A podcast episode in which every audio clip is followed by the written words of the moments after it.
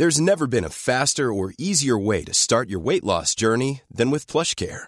PlushCare accepts most insurance plans and gives you online access to board-certified physicians who can prescribe FDA-approved weight loss medications like Wigovi and Zepbound for those who qualify. Take charge of your health and speak with a board-certified physician about a weight loss plan that's right for you. Get started today at plushcare.com slash weight loss. That's plushcare.com slash weight loss. plushcare.com slash weight loss. Hey, it's Ryan Reynolds, and I'm here with Keith, co-star of my upcoming film, If, only in theaters May 17th. Do you want to tell people the big news? All right, I'll do it. Sign up now and you'll get unlimited for $15 a month in six months of Paramount Plus Essential Plan on us. Mintmobile.com slash switch. Upfront payment of $45 equivalent to $15 per month. Unlimited over 40 gigabytes per month. Face lower speeds. Videos at 480p. Active Mint customers by 531.24 get six months of Paramount Plus Essential Plan. Auto renews after six months. Offer ends May 31st, 2024. Separate Paramount Plus registration required. Terms and conditions apply if rated PG. Hiring for your small business? If you're not looking for professionals on LinkedIn, you're looking in the wrong place. That's like looking for your car keys in a fish tank. LinkedIn helps you hire professionals you can't find anywhere else, even those who aren't actively searching for a new job but might be open to the perfect role. In a given month, over 70% of LinkedIn users don't even visit other leading job sites. So start looking in the right place. With LinkedIn, you can hire professionals like a professional. Post your free job on linkedin.com/people slash people today. Hello, bienvenidas y bienvenidos a Las Reinas Podcast. Yo soy Larisa y estoy muy contenta y emocionada de traerles historias de reinas reales y honorarias, famosas y no tan famosas. El día de hoy les estaré hablando de la reina más antigua que hasta la fecha les he hablado en este podcast y ella es Olimpia de Piro. Antes de comenzar, ya saben, quiero hacer algunas aclaraciones. La primera es que no soy historiadora, solamente soy fan. La segunda, muy probablemente no vaya a pronunciar bien eh, algunos nombres de personas, ciudades, etc. Me disculpo de antemano. Así que prepárense una bebida, pónganse cómodos eh, y acompáñenme mientras les cuento la vida de esta mujer. Ahora, antes de comenzar, quiero eh, hacer, pues eh, digamos que es otra aclaración. Este episodio va a ser un poquito diferente a los demás episodios que han estado escuchando, ya que esta mujer no dejó un legado tal cual como las otras reinas de las que les he estado platicando y no se sabe realmente mucho de su vida. Han escrito muchísimos libros de su muy famoso hijo, no sé si le suena el nombre Alejandro Magno, y de su esposo e incluso han escrito libros de las tácticas de batalla de ellos, pero hasta la fecha solamente hay un libro escrito de su historia. Así que comenzamos. Olimpia de Piro. No sabemos exactamente cuándo nació, pero el año eh, más aproximado es el año 375 AC. No sabemos ni el día ni el mes, pero supuestamente nació en ese año. Lamentablemente, este es otro de los casos, como les digo, que nadie, como eran mujeres, no anotaban sus fechas de nacimiento, entonces aquí estamos solamente adivinando. Eh, voy a hacer la primera, eh, digamos, aclaración dentro de la historia. Eh, Olimpia tuvo cuatro nombres a lo largo de su vida, porque eso de cambiarse de nombre a lo suyo, Así que, digamos, la voy a estar llamando Oli, Olimpia, o también la puedo llamar por cualquiera de esos nombres, como quiera, ahí se los voy a ir aclarando, ¿ok? Su nombre al nacer fue Polixena o Polixena, no, no estoy segura cómo se pronuncia eso, vamos a llamarla Poli. Y le pusieron este nombre en honor a la hija de Príamo, que había sido sacrificada sobre la tumba de Aquiles. Poli nace siendo la hija, bueno, una de las hijas del rey de Epiro, de la familia real de Molosia, del rey Neptólemo I de Epiro. Y si no saben o han escuchado de Epiro, esta es una región que está, que está perdón, al noroeste de la actual Grecia y Albania. No se sabe quién fue su mamá, Así, nada, absolutamente nada. Nadie se molestó en anotar su nombre. Está completamente borrado de cualquier archivo histórico. ¿Ok? Sabemos, eso sí, que tuvo al menos una hermana y un hermano. Este hermano también se llamaba Alejandro, que les digo, la gente es muy original con los nombres. Este hermano va a figurar un poquito después en la historia para que tengan ese nombre en mente. Cabe aclarar que como les digo, no se tiene mucha información sobre mujeres de la antigüedad y mucho de lo que se escribió lo escribieron hombres que no eran muy fans de ella, así que por eso es que Olimpia normalmente es la mala del cuento, la villana, ya saben. Ella, como María Antonieta y otras tantas mujeres famosas a lo largo de la historia, fue víctima de mucha propaganda y propaganda negativa, o sea, hace fake news. Cuando nace Polly, o, o este, Grecia aún no era el imperio que se pueden imaginar, sino que eran muchos eh, reinos chiquitos o tribus, si se puede llamar de esa manera, y ella pertenecía a uno de esos reinos. Al parecer, los residentes de Atenas los veían a los, los de Molosia, los del reino de Epiro, como menos, no los veían tan importantes o elegantes o intelectuales como ellos. Pero ¿Se acuerdan que les acabo de decir que le pusieron eh, su nombre en honor a la hija de Príamo que había sido sacrificada sobre la tumba de Aquiles? Pues resulta ser que los molosos decían, o mejor dicho, insistían que ellos eran descendientes de Aquiles. Sí, ese Aquiles, el semidios, o mejor conocido como Brad Pitt en la película de Troya, el semidios considerado héroe en la Iliada de Homero ellos decían, o sea, era con los de Atenas de que, excuse you, no seré tan intelectual y fancy como tú, pero mi ancestro es Aquiles. Bye. Ese estilo, ¿ok? De hecho, el rey Neptólemo le pusieron ese nombre porque ese era el nombre de uno de los hijos de Aquiles. Ahora, algo que se me hizo bastante interesante es que, a pesar del hate de la gente de Atenas, las mujeres de Epiro tenían más derechos que las mujeres de Atenas. En Epiro, las mujeres podían tener propiedad, incluso podrían ser guardianas legales, podrían, podían incluso hasta ser regentes, las contaban como ciudadanas. ¿What? Y las viudas podían elegir a, los, eh, a sus esposos y podían participar en escoger los esposos para sus hijas. Incluso tenían permitido salir de sus casas no acompañadas y hacer transacciones de negocio cosa que en Atenas no tenían así nada de eso, en lo absoluto. Entonces digo, para todo el hate que las, las personas de Atenas les tiraban, las mujeres, aquí estaba muy progresista la cosa. Muy bien la gente de Epiro. Adicionalmente, ellas eran las líderes religiosas, cosa que tampoco se ve mucho en estas culturas, y menos en esa época trabajaban a un lado de la política, que la parte de la política era ya el trabajo directamente de los hombres. Cuando Oli, slash Polly, eh, tenía cinco años aproximadamente, el abuelo, quien era el rey, eh, murió y su papá y el tío heredaron el reino y digamos que trabajaron en conjunto, agregando al reino eh, algunas de las, de las tribus slash reinos vecinos y pues fueron expandiendo el reino, ¿verdad? Ahora vamos a hablar un poquito sobre su educación. No se sabe mucho de su infancia, pero se asume que recibió una muy buena educación. De hecho, dicen que Alejandro, su hijo, el Magno, adquirió su curiosidad y hambre por el conocimiento gracias a ella. Así que podemos asumir que era una persona bastante educada. Sabemos que ella y Alejandro se mandaban el WhatsApp de la época antigua, cartitas. Así que también podemos asumir que sabía leer y escribir muy probablemente también le enseñaron eh, a bailar, a tejer y pintar y cosas por el estilo. Eran cosas que las mujeres de las eh, clases sociales altas hacían.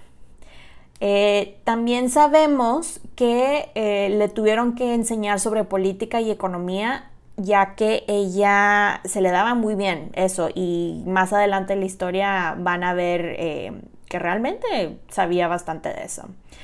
Básicamente para la época ella tenía la educación de, las, de la princesa estándar, digamos. Cuando eh, Polly llega a su adolescencia, se cambia su nombre de Políxena a Mirtala. Supuestamente se lo cambió por razones religiosas, ya que aquí es cuando entra supuestamente al culto de Dionisio, el dios del vino y de la fertilidad. El cambio de nombre fue como bautizo por entrar a esos cultos pero también se hace mención que entró al culto de Afrodita. Ya que Mirtala o Myrtle es una plantita o flor, no sé cómo describirla exactamente, que crecía en los templos de Afrodita y al parecer eh, eso del culto de Afrodita era una cosa muy hardcore y si ella lo hacía era muy probable que si le rezaba iba a conseguir esposo o algo por el estilo. Fun fact, esa, esa flor Myrtle o, o Mirtala, llamémosla de esa manera, la usa la familia real inglesa. De hecho, eh, Meghan Markle usó, tenía esa plantita flor en el ramo de su boda. Es una tradición de ellos. Pero bueno, pasa el tiempo y el papá de Polimirtala se muere cuando ella tenía aproximadamente unos 14 años y su tío, el rey Aribas, se queda con todo el reino y se casa con la hermana de Polimirtala, o sea, su sobrina, que al parecer se llamaba Troes, algo así. Qué asco. Pero bueno, eh, eh, entrando un poco en un contexto cultural, esto lamentablemente era súper común, sobre todo en las familias reales. Me refiero a las relaciones así como que muy incestuosas. No eran incestuosas a nivel egipcios, ya que ellos se casaban entre hermanos, ew. Pero pues sigue estando muy asquerosa la cosa porque pues al final del día todos son parientes. Pero bueno, nada más les aclaro eso. Total, se casó con la hermana, pero ella de que qué onda, ¿no? Y pues el tío estaba de que, oye, pues ya la tengo que casar, se me va a quedar, ¿con quién estaría bueno casarla? Y tada, aquí es cuando aparece Filipo o Felipe II de Macedonia en la ecuación. Yo lo voy a llamar Felipe, ¿ok? Porque me gusta más llamarlo Felipe. Pero si encuentran Filipo, Felipe es lo mismo. Felipe II era, la verdad, era una fichita. Había desaparecido slash mandado matar a algunos primos, familiares, tenía el reino de hecho de Macedonia porque se lo quitó a un sobrino y lo dejaron. Lo describen como un hombre fuerte y bla bla bla, pero también cuentan que era un hombre muy manipulador. Así que pues saquen sus propias conclusiones, ¿verdad? Felipe II ya para esas alturas tenía tres esposas. Pero esta alianza le convenía a la gente de Piro, ya que Polimirtala se casaría con alguien de un reino más acá, con más dinero, más estatus, y lo veían de una manera así como vamos a juntar dos culturas, dos árboles genealógicos, o sea, él se iba a casar con una descendiente de Aquiles. Excuse you, Felipe. Se llevan a Polimirtala a una isla llamada eh, Samotracia, en donde supuestamente ahí es donde conoce a Felipe y los dos participan en la iniciación religiosa de los misterios samotracianos, algo así se va a decir. Básicamente fueron a un templo y les daban unas pláticas y los bañaban y, y ¿cómo se llama? Y en esta iniciación al parecer, este no sé, participan muchas cosas religiosas que a mí todo lo que leí, la verdad, me sonaba como si los bautizaran, ¿ok? Habían eh, niveles en estas ceremonias y tenían que confesar sus pecados más terribles ante un grupo de gente como un jurado y con eso ya quedaban purificados. Supuestamente cuando Felipe la vio se quedó así de, wow, la pelirroja sensual. Ok, sí, me casó con ella. Pero no se casaron eh, hasta tiempo después. Cabe aclarar que, digo, este matrimonio no fue por amor, fue una transacción de, negocios, así de sencillo, entre Felipe y el tío de Polimirtala. O sea, no fue casualidad, vaya, es a lo que voy. Ahora vamos a hablar un poquito de su aspecto físico. Algo que no les había mencionado eh, hasta ahorita es su aspecto físico. No hay relatos eh, ni eh, retratos tal cual de cómo se veía, o sea, nadie se molestó en pintarla, ni siquiera hacer un sketch de ella, pero la describían como una mujer muy bella, muy sensual, pero lo único que sí sabemos, porque eso sí se escribió, es que era pelirroja. Yo sí creo honestamente que sí tenía que ser bonita, ya que he visto varios artículos recientes de científicos y de gente que ha recreado la cara de su famosísimo hijo Alejandro Magno y por lo que han sacado de los bustos y todo eso que han hecho, el Alejandro no estaba nada feo, entonces supongo que al menos la mitad de su genética estaba bastante decente. Yo me imagino a alguien así como Angelina Jolie, quien de hecho interpretó a Olimpia en la película de Alejandro Magno del 2004. Me imagino a alguien así, o sea, una mujer así muy guapa, muy así como sensual, exótica, es, ese estilo ahí. Pero bueno, continuando con su historia, ahora llegamos a su boda. Eh, ya cuando ella se casa tenía 18 años, supuestamente, aunque hay, ah, aunque, perdón, hay teorías que ella tenía 14 cuando la casaron, pero al parecer no es cierto. Este, vamos a pensar que tenía 18 y Felipe tenía 28. Y al parecer se llevaban bastante bien y se gustaban y tenían así como que una relación muy apasionada, supuestamente. Se casan y ella se muda al palacio con todas las esposas de Felipe. Ahora, cabe aclarar, no vivían todas juntas en el mismo cuarto, cada una de las esposas tenía su, digamos, sección del palacio donde vivían. Ahora voy a hacer un pequeño eh, paréntesis eh, para que entiendan, eh, les voy a explicar una cosa de Felipe. ¿Se acuerdan que les dije que él tenía esposas? Les conté la parte que tenía siete esposas, o mejor dicho, tuvo siete esposas. Pues sí, sus nombres eran Audata de Iliria, que con ella tuvo una hija llamada Sinane. Fila de Elimea, sí, fila como los tenis. Ellos no tuvieron hijos. Luego eh, también se casó pues con esta chava, con Olimpia. Con ella tuvo a Alejandro y a Cleopatra de Macedonia. Ella digamos que era como la esposa principal, por decirlo de esa manera. Se casó también con Meda de Odessa, se casó con Filina, ella era de Tesalia, de hecho de la ciudad de Larisa, como yo, como mi nombre.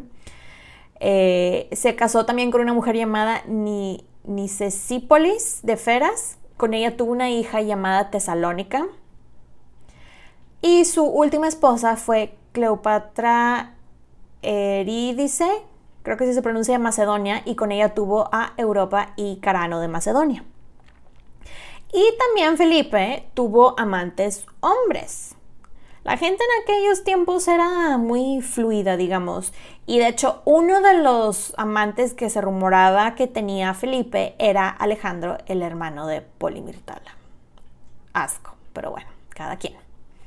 Al parecer, el día antes de su boda, Olimpia tuvo un sueño premonitorio de que un poderoso rayo le atravesaba el vientre y le encendía con fuego sus entrañas.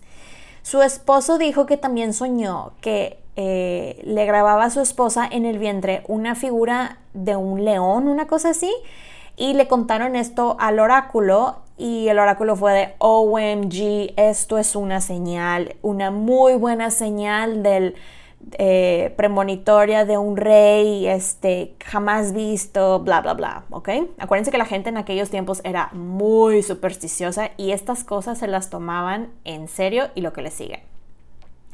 Al año siguiente a estar casados, el caballo de Felipe gana en las Olimpiadas y Polimirtala decide cambiarse su nombre a Olimpia en honor a eso. Esto de que el caballo ganara era un super big deal, ya que era la primera vez que alguien de Macedonia competía en las Olimpiadas, ya que ellos no habían sido considerados griegos hasta esta fecha. Y encontró un relato que cuenta que él fue quien le cambió el nombre a su esposa en honor a él por su victoria en las Olimpiadas, pero la verdad esta teoría no me gusta y prefiero pensar que ella fue la que decidió cambiarse el nombre porque ella quiso, ¿verdad? Felipe ya tenía un hijo de otra de sus esposas que al parecer el niño, quien también se llamaba Felipe, eh, porque la gente les digo es muy creativa con los nombres, el niño tenía un tipo de retraso. Perdón, pero como siempre, eh, la culpa tenía ella, o sea, se Olimpia, ya que habían rumores de que ella había envenenado al niño y que por eso quedó de esa manera. Pero según esto, al parecer no quedas así por veneno. O sea, si alguien te envenena, te mueres, pues. Primero nace su hijo Alejandro, a.k.a. Alejandro Magno, en el año 356 AC. Y dos años después nace su hija eh, Cleopatra. Y no, no es la famosa Cleopatra, pero es pariente de, la, de esa muy famosa Cleopatra. Pero Cleopatra era un nombre muy común de la, o sea, de, de esa época. Cleopatra, véanlo como era la, Catalina de Europa, pero de la era, eh, eh, ¿cómo se dice?, de la antigua Grecia. O sea, era un nombre muy común. Eh, total, les cuento, ella estuvo muy dedicada a la educación de sus hijos y muy dedicada a hacer a, Alejandro en el heredero de la corona. Ese era su propósito. Antes de eh, continuar hablándoles de la historia de eh, Olimpia, voy a hacer un paréntesis y platicarles sobre un poquito sobre sus responsabilidades como reina, entre comillas. Y digo entre paréntesis porque, pues, perdón, entre comillas, porque pues ella era una de las esposas de Felipe. Para que lo vean de esta manera. No sé si alguna vez, va, a sonar muy tonto el ejemplo, pero ahí les va, creo que, creo que sí lo van a entender bien. Eh, me imagino que el estatus de Olympia era algo así como un reality show que salió hace años de Hugh Hefner.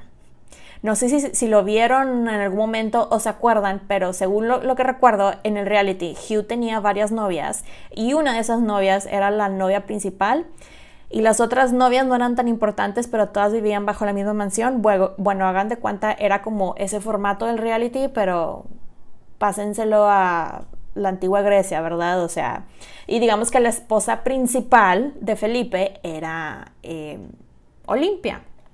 Olimpia como tal, por ser la esposa principal, tenía varias responsabilidades en el palacio, entre esas estaba incluida la gestión de los aposentos de las mujeres y del personal del palacio. También tenía autoridad sobre las finanzas y arreglos domésticos, que esto al parecer era un super big deal. Eh, dado que la Casa Real era a la vez una institución pública y privada, sus deberes le otorgaron autoridad que pocas mujeres de la época conocían. Además, su proximidad con el rey Felipe y el heredero a la corona, pues la, la hicieron aún más importante, pues. Y ella aprovechó todas estas oportunidades para complementar su influencia política. De hecho, su ambición de gobernar como reina tal cual, como reina consorte junto a Felipe, fue provocando, digamos, que él se sintiera amenazado, ya que decía que, se, que estaba ella muy dispuesta a meterse en asuntos que él consideraba que eran de él, exclusivamente de él, políticos, ¿no? Y este, bueno, y con los años esto eh, pues les fue afectando a los dos, el cariño entre los dos iba disminuyendo y había una como rivalidad por su hijo, si se podría decir este, de esa manera, lo cual yo digo, ¿qué tan frágil tiene que ser tu ego, Felipe? Tu ego, perdón, Felipe, cuando sientes la necesidad de competir por el cariño de tu hijo, pero bueno.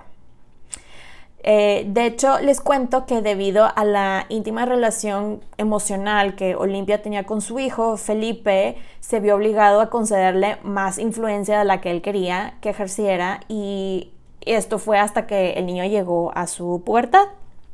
Pero bueno, volviendo al tema de los hijos. Realmente de su hija Cleopatra no se sabe mucho, honestamente. No se sabe, o sea, se sabe que estaba ahí, pero hasta ahí, o sea, no, no cuentan nada exclusivamente de ella. Todo estaba enfocado en Alejandro. Y Olimpia tenía un objetivo y ese objetivo era hacer que Alejandro llegara a ser rey, punto, a como fuera. Desde que Alejandro era chiquito, ella le decía cosas como, tú eres grande, tú estás destinado a hacer cosas grandes, nadie es más que tú, tú vas a ser el rey. Este, y no cualquier rey, sino que tú eres descendiente del gran Aquiles, tienes la sangre de los dioses corriendo por tus venas, así ese estilo de cosas, ¿no? Y yo imagino la cara del pobre niño así cuando le decían eso de bebé, de que, ¿de qué hablas, mamá? Y luego yo creo que pues de tanto repetirse ese speech así, se lo repetía como si fuera afirmación y pues digo, al final del día él se la creyó y se la creyó tanto que fue un gran rey y francamente creo que se lo debe en parte a su mamá, quien lo animó y no quitó el dedo de la raya del renglón para que se convirtiera en grande. Eh, le contrató un filósofo llamado Leónidas, eh, que venía de hecho de Epiro, para que fuera su tutor y mentor y después, ya que estaba un poquito más grande, le mandó a traer a un filósofo de Atenas, que yo creo que lo conocen, es algo famosito, se llamaba Aristóteles, para que terminara su educación. Le enseñaron todo desde medicina, religión, historia, lógica, filosofía, escritura, tácticas militares y entrenamiento físico. Básicamente este era el kit para ser rey, o bueno, en el caso de Alejandro Príncipe, en aquellas épocas. De hecho, Alejandro cargaba una copia de la Iliada con él. Cuando salió en su gira para conquistar el mundo, uno de los lugares que llegó fue Troya. bueno, lo que quedaba de la ciudad, porque él quería ver así de que el lugar donde habían estado sus ancestros, bueno, su ancestro técnicamente. Pero bueno, volviendo a la historia de Oli de forma así más general, Pasa el tiempo y ella seguía ejerciendo su poder y en ese inter eh, Felipe no estuvo mucho en Macedonia porque salió a conquistar y bueno, lo que sea cada quien, a pesar de que Felipe era una fichita, eso de la estrategia militar se le daba muy bien. Resulta ser que él creó una cosa llamada Macedonian Phalanx o en español Falange Macedonia y antes de que hagan cara de ¿y qué es eso? Les explico. Esta es, una esta es una formación de infantería, es una táctica militar. Esta formación la perfeccionó Alejandro después cuando se convirtió en rey y la usaron hasta que llegó el Imperio Romano. Así de sencillo. No voy a entrar mucho en detalles de tácticas militares porque pues digo, no se trata de eso este podcast, pero es bastante interesante. Eh, hay muchísimos artículos sobre eso, hay libros, hay videos en YouTube, podcasts, etc. pero es bastante, fue muy revolucionario para la época, eso es a lo que voy. Y gracias, como les digo, a estas estrategias militares y la organización que tenían, nadie les ganaba. Nadie les ganaba y hasta hicieron su escuelita militar donde atendían los hijos de la nobleza y todo el show. Pero bueno, cuenta la leyenda que un día llega eh, Felipe a la habitación de Olimpia y la vio acostada con serpientes y desde ahí dijo, mm, no, no vuelvo a dormir aquí, bye. Y en efecto, al parecer nunca más compartió su cama con ella. Ella estaba con las serpientes porque acuérdense que ella participaba en el culto de Dionisio, el dios del vino y la fertilidad, y eso de andar hanging out con las serpientes era algo que hacía esa gente, al parecer. Según mi investigación, el culto de Dionisio se trataba que te relajaras y te salieras de ti mismo y llegabas así como que a un estado de éxtasis. Al parecer lo que hacían Olimpia y las mujeres de alto rango que se juntaban y participaban en eso es que se ponían a bailar y cantar y gritar y eso hacía que se salieran de ellas mismas y se sentían y sentían a los dioses con ellas. Cabe aclarar que es muy probable que había algún tipo de droga presente pero pues esto era parte de la experiencia espiritual según esto. Ahora, no solo las serpientes eran símbolos de, eh, era uno de los símbolos de este culto, sino también era, lo eran el toro, el leopardo, el tigre, la hiedra y el vino, y también hacían procesiones fálicas. Así es, escucharon bien, procesiones fálicas. Y si no saben qué es una procesión fálica, les cuento que esta es una procesión que hacen con penes humanos erectos y es una práctica que de hecho se sigue haciendo, ¿eh? aunque no lo crean.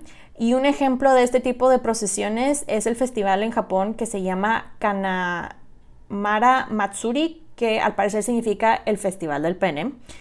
Y quiero pensar que la relación de estas procesiones con el culto pues tiene que ver con la parte de la fertilidad, ¿verdad? Pero bueno, continuando con eh, la historia, a Olimpia la, eh, le echan la culpa de haber traído magia y serpientes y drogas y haber introducido todo esto a Macedonia, que lo dudo mucho, ¿verdad?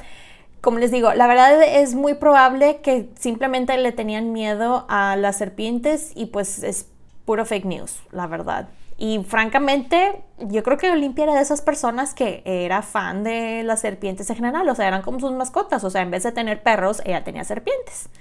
Pero bueno, para este punto de la historia, Felipe se hartó de ella y se divorcia, entre comillas, porque realmente no se podían divorciar en aquellos. O sea, el divorcio no es como ahorita que firmas papeles de sí, ya era como, ya estoy divorciada de ti, bye.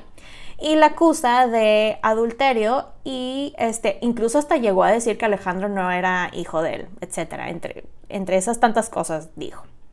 Felipe después decide casarse con Cleopatra Eurídice de Macedonia.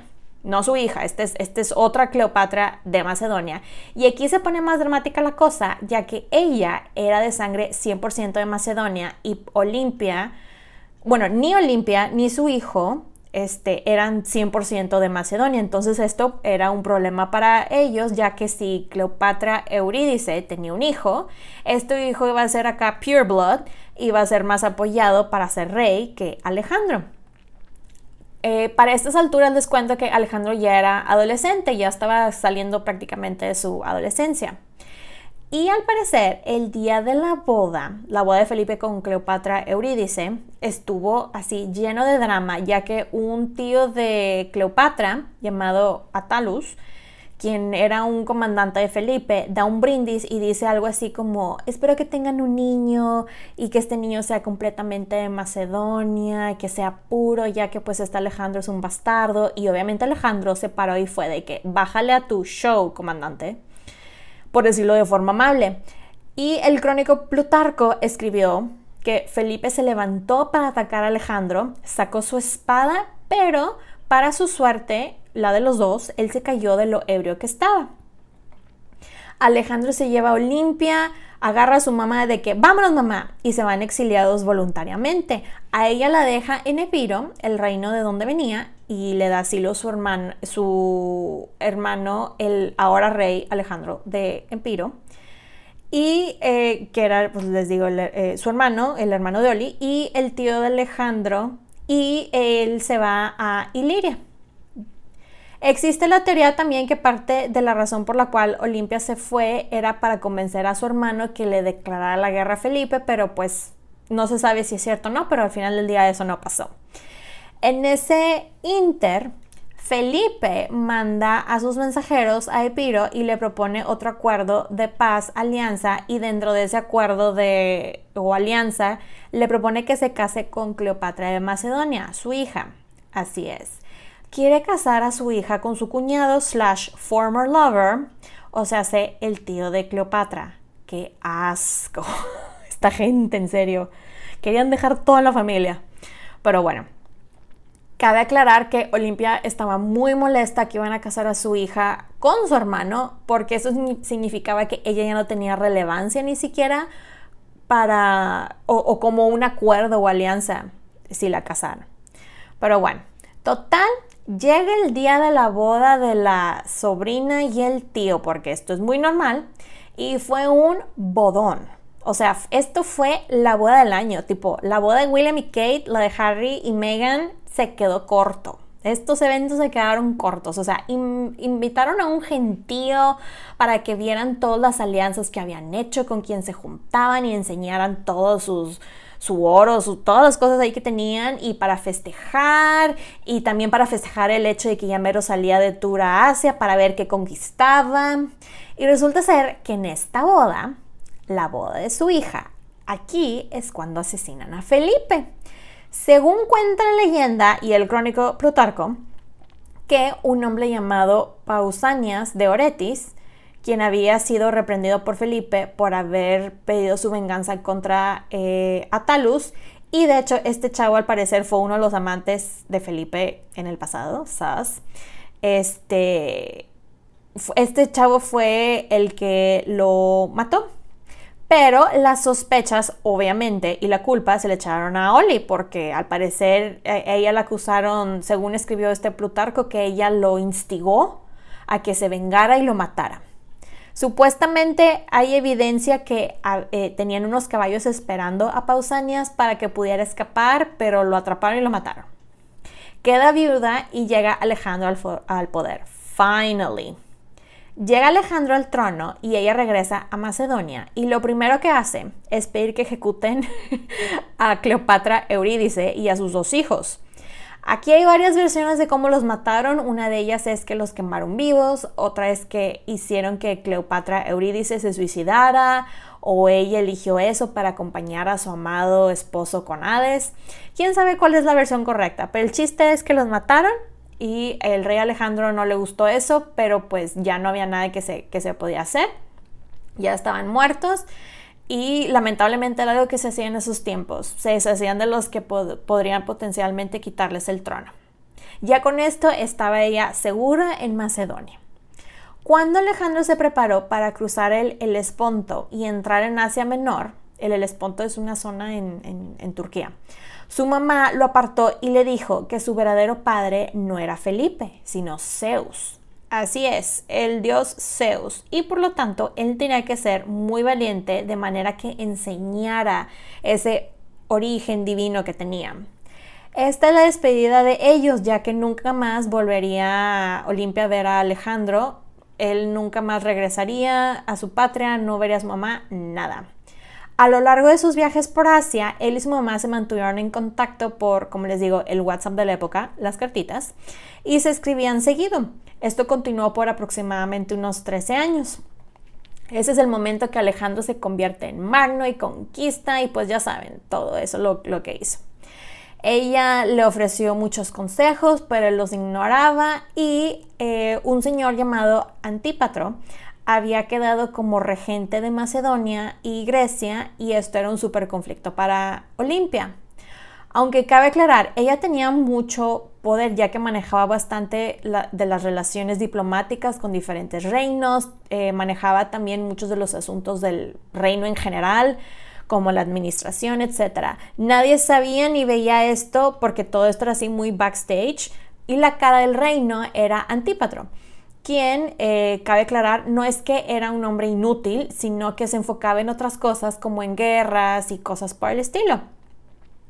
Las cartas entre Alejandro y Antípatro, así como las de Alejandro y Olimpia, siempre estaban llenas de quejas y acusaciones. Ellos siempre se andaban peleando. Antípatro la llamó, entre otras tantas cosas, una arpía, mientras ella dijo que él era como un rey, más, más un rey que gobernador. Y para resolver esta disputa, Alejandro envió a buscar a Antípatro para que se encontrara con él en Babilonia. Este, pero él envió a su hijo Casandro en su lugar, lo cual hizo enfurecer a Alejandro. Ya después se le pasa, pero estaba muy molesto Alejandro. Eh, Olimpia le mandaba cartitas a diferentes personas de diferentes reinos y pues no siempre era alguien muy popular, pero siempre era una mujer muy respetada por su inteligencia y posición. Ella dedicaba santuarios en nombre de la familia real y al parecer hasta logró exiliar a personas que habían robado de la tesorería. Ella se regresa a Epiro porque su hermano, el rey Alejandro, muere en una campaña militar en Italia, bueno, lo que ahora es Italia, y se queda como regente de su primo Asides, algo así se pronuncia el nombre del primo. Pasan los años y no se sabe mucho de lo que pasó con Olimpia, pero durante este tiempo es cuando les digo Alejandro conquista y termina siendo el rey de, al menos él decía que era el rey de Macedonia, eh, Persia, Babilonia y Asia. Él decía que era el rey de las cuatro esquinas del mundo y se casa, finally, y pues ya saben todo lo demás que hizo, todo el show. Y volvemos a saber de ella hasta cuando le llega la noticia que Alejandro se está muriendo. Esto ocurre en el año 323 AC, que es igual el inicio de las guerras de los Diaoki, algo así creo que se pronuncia.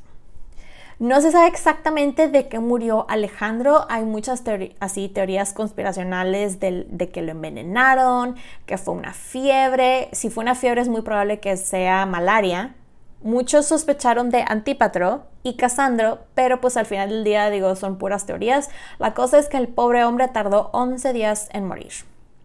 El problema eh, que fue en ese tiempo, eh, o sea, de que se tardó en morir, es que le estaban preguntando, Alejandro, ¿a quién vas a dejar como tu sucesor? Y él contestaba, al más fuerte de ustedes, al mejor de ustedes, cosas así. Y todos, me imagino que se voltean a ver con cara de ¿y quién es el más fuerte y mejor de nosotros?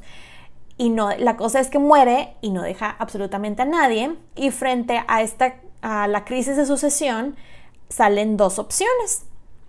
Una de ellas es el medio hermano de Alejandro, Felipe, el que les digo que tenía una discapacidad mental.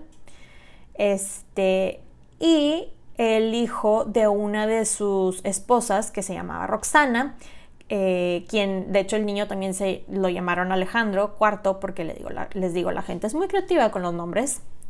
Como les había dicho, Alejandro se casó y tuvo tres esposas y una de esas era Roxana y cuando Alejandro muere ella tenía seis meses de embarazo. Olimpia eh, mandó que se, se la llevaran a, a, Roxana a una ciudad llamada Pela, pero al parecer, digo, no se llevaron nada más a Roxana, se llevaron también a las otras dos esposas, porque pues quería tenerlas ahí con ella, sobre todo Roxana, pues mantenerlas a salvo, ¿no? Después se rumora que Olimpia mandó matar a las otras dos esposas, pero pues digo, al final del día es puro chisme porque pues nunca sabremos la verdad y es uno de los tantos chismes. Este, pero bueno, continuando con la historia, eh, vamos a entrar otra vez en un poquito de, de contexto ¿Se acuerdan que les dije que Felipe se casó siete veces y tuvo varios hijos? Bueno, uno de sus hijos, o mejor dicho, hijas, era Sinane, que era la hija de su primer matrimonio con su esposa Audata, la princesa Iliria. Bueno, Sinane era, como les digo, este, la, mayor de sus hijos y ella fue entrenada como guerrera y de hecho hasta luchó con Alejandro en, varias batallas. Ella se quedó viuda ya que eh, mataron a su esposo por culpa de Alejandro pero tenía una hija llamada Adea Eurídice, porque les digo Eurídice, ¿verdad? Nuevamente, la gente muy creativa con los nombres, y ella quería su venganza y casa a Adea Eurídice con su tío Felipe, el hermano de Alejandro, el que tenía la discapacidad eh, mental, para gobernar a través de él o de sus hijos estos, digamos, este, aquí, aquí, digamos, se hace un equipo llamado eh, hashtag Team Baby Alex y Team Felipe. Este, estos son los del Team Felipe, ¿ok? Este, y bueno, de hecho, en el Team Felipe estaba también Casandro, que se unió a este equipo, y en el equipo de hashtag Team Baby Alex estaban Olimpia y Roxana. Eh, total, de estos equipos, como les digo, el de Felipe y Baby Alex se preparan para la guerra y llegan así, ¿no? Imagínense que llegan a, la arena, a la batalla. Y Olimpia llega con un outfit así de seguidora de Dionisio que le hacía verse como diosa y del otro lado tienen a la esposa de Felipe, a esta Audea Eurídice vestida como guerreras. Imagínense la escena, ¿no? Como un coliseo, algo así, no se usen su imaginación. El problema para Adea Eurídice es que los soldados la vieron y fueron, y fueron así de que, Dios mío, parece más diosa que humana y es la mamá de nuestro gran querido guerrero Alejandro, no la podemos matar y se rehusaron a pelear contra ella. Entonces, aquí la victoria va para hashtag Team Baby Alex y Olimpia hace que maten a cuchillazos al pobre Felipe, el esposo de Adea Eurídice, y le manda a ella tres regalos. Los regalos eran, primero, el número uno era veneno, el número dos era una espada y el número tres era una cuerda. Así de que te dejo que escojas cómo quieres morir para que lo puedas hacer en privado, ¿no? Y si estaban con el pendiente de cuál de los regalos eligió esta Adea Eurídice, fue el número 3, la cuerda. Aquí Olimpia vuelve a cambiar su nombre, su cuarto y último nombre a Estra... No, no algo así, creo que se pronuncia, significa victoriosa en batalla la voy a seguir llamando Ole, ¿ok? Después muere Antípatro en el año 319 y uno eh, de, los comandantes de Alejandro, que se llamaba Polipercón, eh, fue nombrado nuevo regente. Sin embargo, Casandro lo obligó a huir de, a Epiro con Roxana y Baby Alex. Aquí Olimpia une sus fuerzas con su primo Acides quien era el ahora eh, rey, de Epiro, y el resto, y agarra el ejército de él y el ejército de Polipercón e invade Macedonia. Cuando llega Olimpia a Macedonia en el año 317, ordena la ejecución de cientos de macedonios seleccionados, seleccionados perdón, quienes eran leales a Casandro. Pero la invasión de Olimpia fracasó Casandro la termina capturando en un lugar llamado Pitna y aunque inicialmente había prometido dejarla vivir, después fue de que mm, no cambió de parecer y la mató en el año 316. Primero envió a soldados a que la mataran, pero nuevamente ellos se rehusaban a matar a la mamá del gran Alejandro Magno. Y como no le funcionó ese plan, él estaba así como, ¿cómo le hago para matarla? Y dijo, ya sé, entonces lo que hizo fue mandó llamar a miembros de las familias que ella mandó asesinar y ellos dijeron, claro, ¿cómo quieres que la hagamos o qué? Y la mataron a pedradas. Lamentablemente, este tipo de práctica es algo que se sigue haciendo en algunas partes del mundo, pero sí, así la mataron. No se tiene ninguna idea de dónde enterraron el cuerpo de ella, al igual que el cuerpo de su hijo Alejandro, nadie sabe dónde está. La única diferencia es que con Alejandro hay teorías de dónde puede estar el cuerpo, pero de su mamá absolutamente nada. Casandro después se casa con eh, otra de las hermanas de Alejandro, con Tesalónica, y con ella tuvo tres hijos. Y pues digo, aquí lamentablemente el sueño de Olimpia de que su nieto heredara el trono eh, de Alejandro, pues nunca sería realidad, ya que eh, el niño, que ya cuando muere tiene como unos 14 años más o menos, y Roxana, son asesinados, o mejor dicho, envenenados por órdenes de Casandro en el año 310 AC.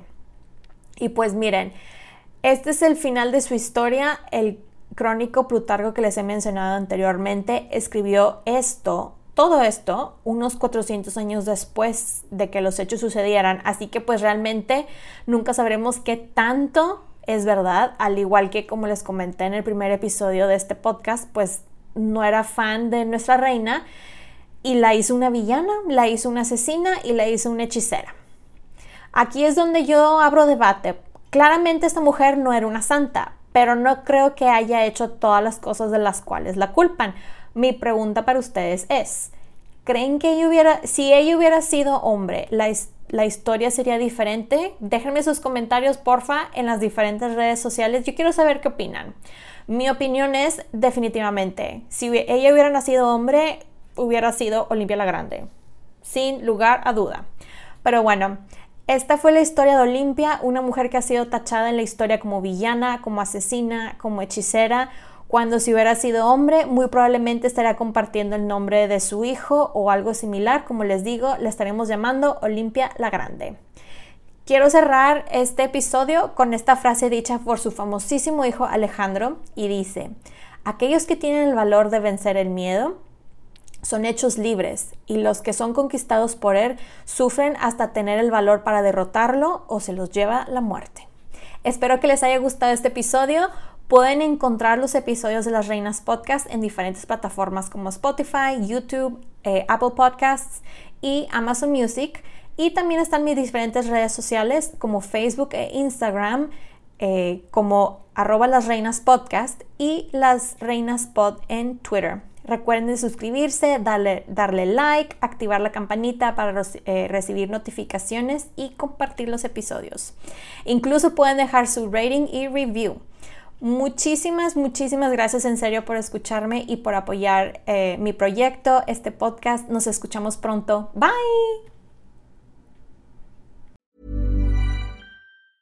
If you thought the only way to get a more defined jawline with natural looking results was through surgery, think again. Juvederm Volux XC is a non surgical injectable gel filler that improves moderate to severe loss of jawline definition and can help you achieve natural looking results with little downtime. Even better, this improved definition lasts up to one year with optimal treatment. No maintenance required. Improve jawline definition for a smooth, sculpted look with Juvederm Volux XC. For important safety information and to find a licensed specialist, visit juvederm.com. That's J U V E D E R M.com. Not for people with severe allergic reactions, allergies to lidocaine, or the proteins used in Juvederm. Common side effects include injection site redness, swelling, pain, tenderness, firmness, lumps, bumps, bruising, discoloration, or itching. There's a risk of unintentional injection into a blood vessel, which can cause vision abnormalities, blindness, stroke, temporary scabs, or scarring. Talk to a licensed specialist to find out if it's right for you.